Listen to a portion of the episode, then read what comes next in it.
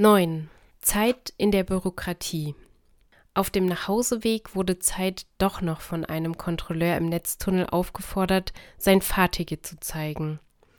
Auf seinem Stutt-Instanz-Ticket war glücklicherweise kein Bild von ihm abgedruckt. Seine Hände zitterten leicht, als er den Ausweis vorwies.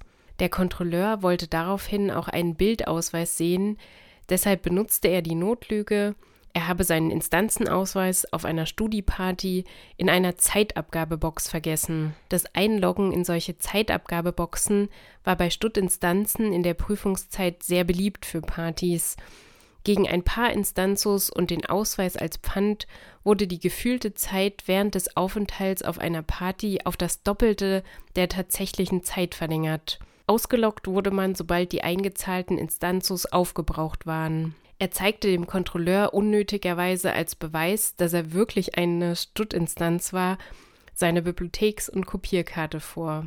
Der Kontrolleur war gnädig und verwarnte ihn nur. Das war heute schon die zweite unangenehme Situation im Netztunnel. Er liebte sonst die Netztunnelfahrten, weil sie einfach und unkompliziert waren. Die Ausstattung der Tunnelarchitektur war mit vielen Einzelplätzen und Anzeigetafeln für die einzelnen Stationen super angelegt und es gab ständig Weiterentwicklungen der Hotspots. Bald schon sollte es möglich sein, sich über Handys einzuklinken. Außerdem konnte man aus großen Fenstern in die Stadt schauen und seine Gedanken schweifen lassen. Am liebsten mochte er Netztunnel mit automatischen Türen. Ein Knopfdruck und die Tür ging an der nächsten Haltestelle ganz von alleine auf. Das war die beste Erfindung der Welt. Seine Heimatstadt war zu klein, um darin ein Netztunnelanschlusssystem anzulegen, Deswegen nutzte er in Instanzbergen jede Möglichkeit, um in den Genuss der Netztunnelfahrten zu kommen.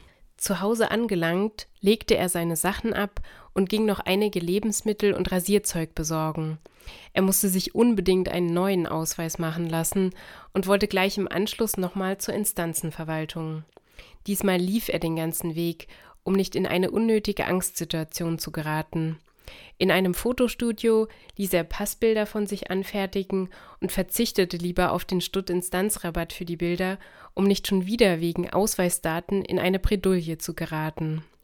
In der Instanzenverwaltung zog er sich eine Aufrufnummer und starrte in den nächsten Minuten nur die Anzeige mit den Zahlen an.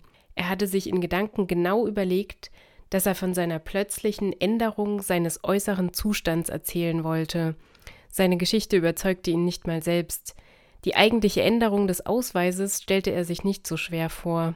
Eigentlich musste sowieso alle fünf Jahre eine Verlängerung beantragt werden, die auch einen Neudruck verlangte. Nach einer Viertelstunde wurde Schalter 5 für ihn frei. Er schaute neugierig an den anderen vier Schaltern vorbei, bevor er sich bei Fran Müller, einer Verwaltungsinstanz dieser Abteilung, platzieren konnte. Da war eine Fran mit ihrer Tochter, die vermutlich gerade 16 Instanzenjahre geworden war und endlich stolze Besitzerin eines Ausweises wurde. Eine kleine Kinderinstanz auf dem Schoß eines Mau, das ihm fröhlich mit dem Passbild ihres Opas hinterherwinkte, eine Stuttinstanz, die bestimmt eine Adressänderung beantragte, und schließlich eine ältere Fran, die mit zittrigen Händen eine Unterschrift leistete. Er hätte einfach alles darum gegeben, einer dieser Instanzen zu sein, die mit alltäglichen Angelegenheiten in die Behörde kamen. Also trug er Fran Müller sein Anliegen vor. Sie schaute ihn eindringlich an und machte ihn darauf aufmerksam, dass er bei der Abteilung für die Ordnung der Quanten einen Zustandswechsel beantragen solle. Das sei im System der diskreten Werteordnung so gang und gäbe für physikalische Größeninstanzen bei jeglicher Art von Zustandswechsel. Sie machte sich außerdem auf einem Zettel eine kurze Notiz und bemerkte noch beiläufig und ohne ihn dabei anzublicken, dass ein solcher Zustandswechsel bei einer Instanz schon einmal vor einigen Jahrzehnten stattfand. Dabei wäre ein Zeitstein entwendet worden, der seitdem verschollen ist. Er wurde rot und verabschiedete sich schnell, um in Richtung Quantenordnungsabteilung zu gehen. Er füllte dort den Antrag auf Zustandswechsel aus und gab ihn einem Verwaltungsmau, der am Telefon war und ihn über seine Brillengläser skeptisch ansah. Die Verwaltungsinstanz legte den Telefonhörer auf, nahm den Antrag entgegen und überflog ihn kurz. Dann meinte er mit einem gezwungenen, freundlichen Lächeln zu Zeit, sie würden sich dann bald bei ihm melden. Wie lange das dauern würde, war unklar. Zeit bedankte sich und ging. Er musste wohl erstmal ohne Ausweis auskommen. Oder sollte er versuchen, einen zu fälschen? Irgendwann würde jemand ohnehin seine Identität anzweifeln. Gerade er, der sich in seinem Leben jeglichen Regeln unterworfen hatte, egal ob sie durch Institutionen wie Schule oder Hochschule auferlegt worden waren, sollte so etwas machen? Naja, er hatte sich sonst immer angepasst. Um daraus auszubrechen, war er einfach immer zu ängstlich gewesen, da er mögliche Folgen lieber nicht in Kauf nehmen wollte. Das war auf der einen Seite gut, denn er hatte sich jeder Angst irgendwann gestellt und war nie davor weggelaufen, aber glücklich machte ihn das auch nicht.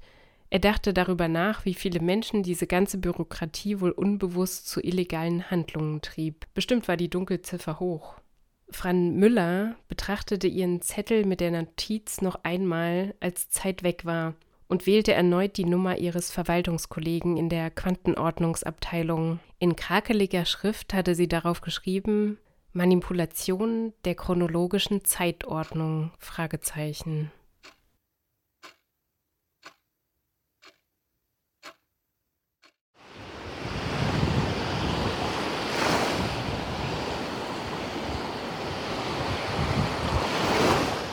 10.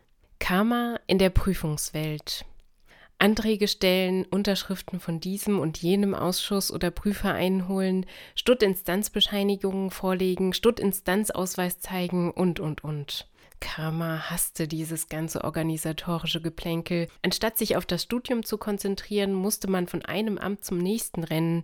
In den seltensten Fällen konnte das unfreundliche Personal wirklich weiterhelfen. Der Präzedenzfall bestand eher darin, von Abteilung zu Abteilung verwiesen zu werden, bis man zufällig eine kompetente und nette Verwaltungsinstanz antraf.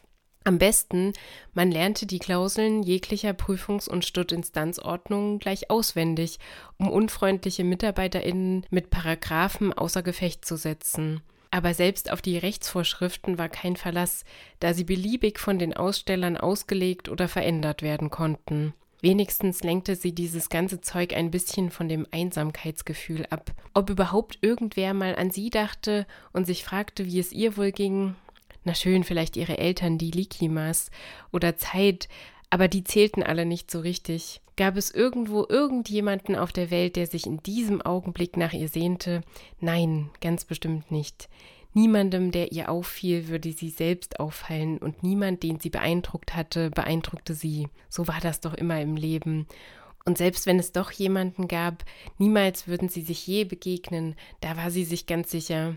Aber dieses ganze Gerede von Liebe des Lebens, eines Tages begegnet man dem Mau seines Lebens und so weiter und so weiter, brillierte schon lange nicht mehr in ihren Augen. Das Warten auf den einen Mau war vergeblich und würde es vermutlich auch immer bleiben.